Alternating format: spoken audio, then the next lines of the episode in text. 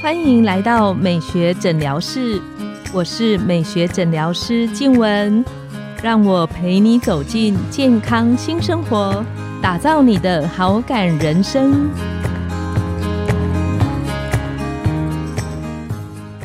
欢迎光临美学诊疗室，我是你的美学诊疗师静文，让我陪你练习好感人生，走进健康新生活。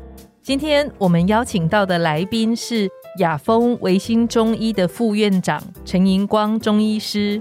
陈医师他专精在过敏、不孕症的调理，还有产后的调理。我们请陈医师跟线上的听众打个招呼。嗨，大家好，我是中医师陈银光。我们记得上一集陈医师特别来跟我们聊说，哪些东西不要吃，还有吃对哪些东西可以养成。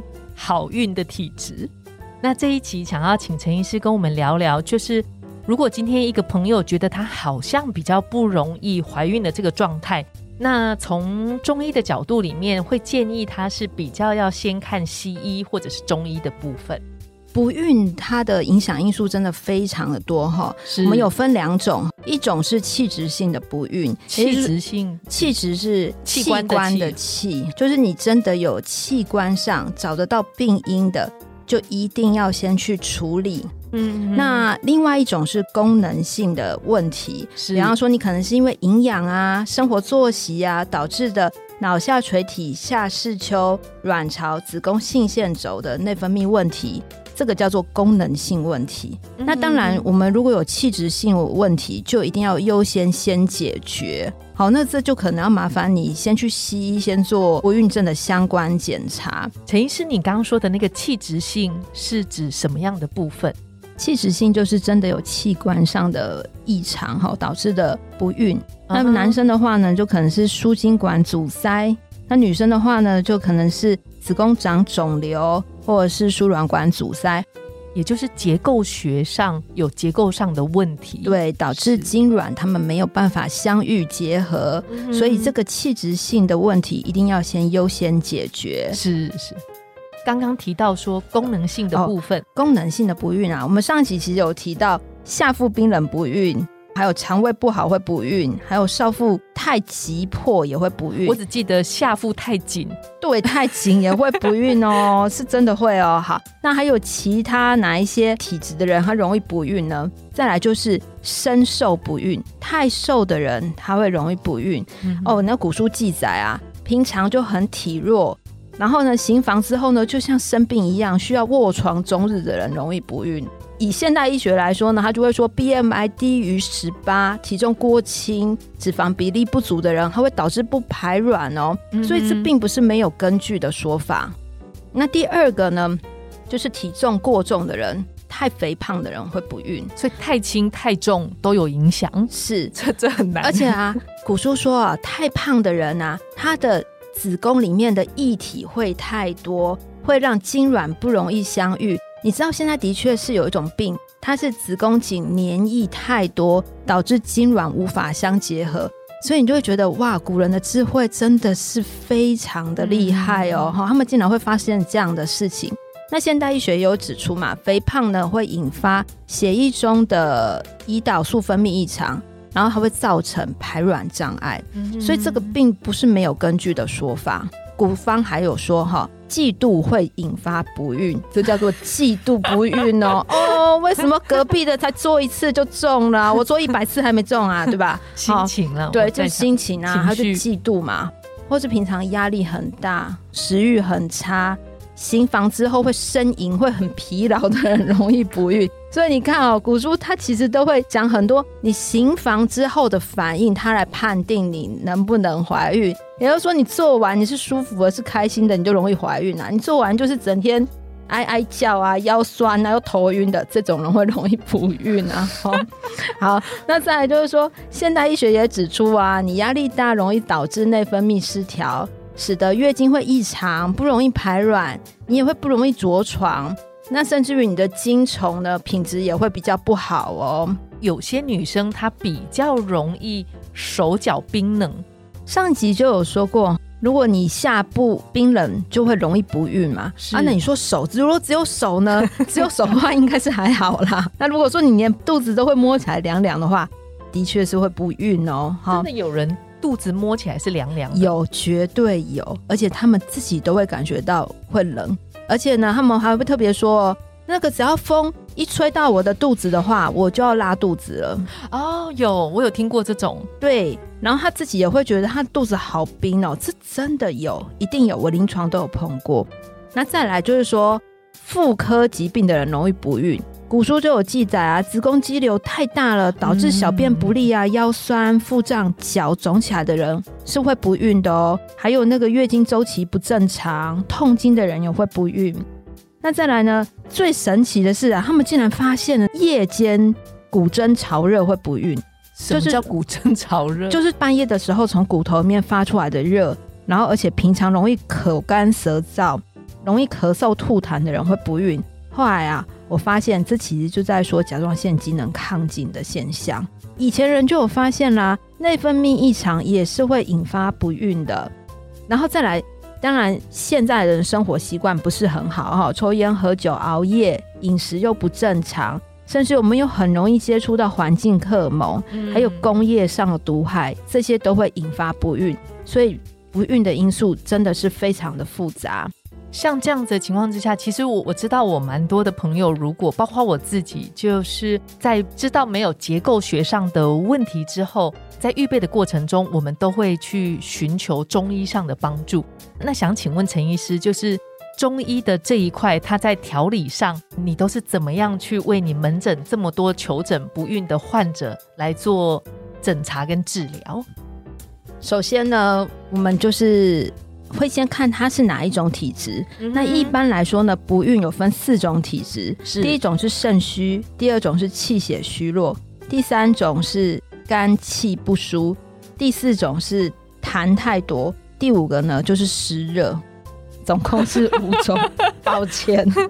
好，那但是我们不特别去细讲说，呃，我们是怎么区分这五种？好，只能跟你说，我们有我们相对应的疗法，而且效果是相当不错的。当然，我就是跟第一集一样哈，我们说我们自己大中医不错哈，这样是自卖自夸，对不对？好，那我们就拿我们那个实证研究出来说好了哈。那包含比方说像多囊性卵巢的患者，是如果我们喂多囊性卵巢的老鼠吃六味地黄丸的话，然后呢，让它吃一段时间，它多囊性卵巢的症状还有它的组织形态会消失。所以中医是一定可以治多囊性卵巢的。那再来就是针对那种排卵困难的人呢，我们也有药可以去促进它卵泡发育，然后还可以促进它的排卵。再来针对那种子宫内膜太薄的患者，其实很多的中药还有类雌激素的作用哈，比方说像女贞子、枸杞子、黄金，甚至于你最常听见的山药。哦，它都可以增加子宫内膜的厚度，所以它可以透过把脉之后区分体质，然后给予需要的中药的药方来做调理。是，那甚至于如果你要做的更细节的时候呢，我们甚至还会区分，有一些药它是类雄性素，有一些药是类雌激素。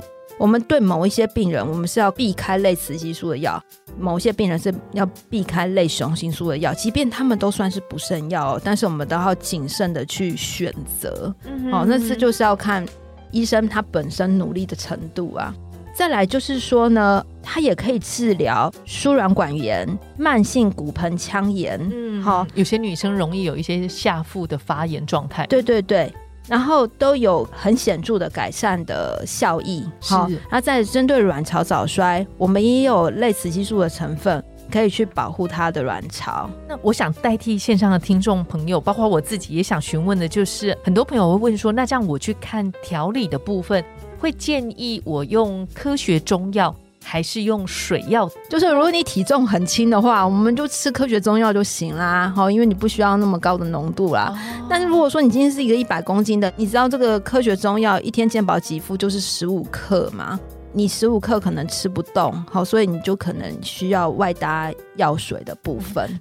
陈医师，你可以替线上的听众补充一下，水药是属于一个什么样的方式？水药的话呢，就是我们把药材放在水里面煎煮，然后呢把它包成一包一包的。它的好处就是说它的浓度比较高，嗯然后疗效会比较快。但是它的缺点就是它的费用比较高，嗯也比较不好携带。那原则上呢，病人该吃哪一种剂型，其实是由医师去决定的。就像是肠胃病，它其实就不适合吃水药。我们都听过丸、散、高、丹，肠胃病它适合吃散剂，它就比较不适合吃水剂。好，所以原则上你适合吃哪种剂型是由医生决定的。那通常啊，大部分朋友会想，就是如果我今天做调理的话，大概调理几个月可能会比较有明显的帮助跟效果。